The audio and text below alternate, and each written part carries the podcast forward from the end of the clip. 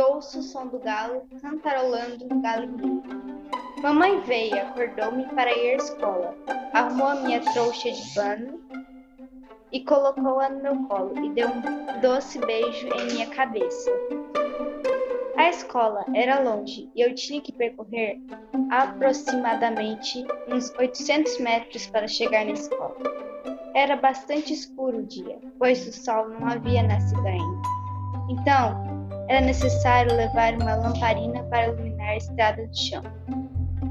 Depois de horas e horas caminhando, lá estava a escola, onde eu revi os meus colegas e amigos para dividir uma boa prosa. O sinal bateu e a professora chegou e assentou-se na sua mesa, pegou seu giz e escreveu um enorme texto na lousa. Quem não confiasse o texto levaria umas belas reguadas na mão e joelhos no ninho. Já era finzinho de tarde e todo mundo ia embora ao seu, rumo aos seus lares. Já eu ia jogar gloriosas partidas de futebol, peteca, esconde-esconde, pega-pega, carrinho de rolimã, bolinha de gude, soltava pipa e flutuava ao vento. Brincadeiras clássicas que a juventude de hoje nunca saberá o gosto delas.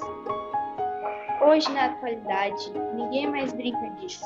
Suas rotinas são só celular, tablets, computadores, videogames. O celular era do modelo tijolão. E parecia que as pessoas estavam falando com um tijolo na orelha. Tá engraçado. Também havia uma turma de moleques atentados que ia na porta da casa das pessoas, apertavam a campainha e saíam disparadas quando a pessoa abria a porta. Já eu e os meus amigos íamos para um orelhão só para fazer trotes. Nós brincávamos até a noite chegar. Enquanto isso, mamãe preparava uma deliciosa macarronada e eu sentia o cheirinho de macarrão pendurado ao vento.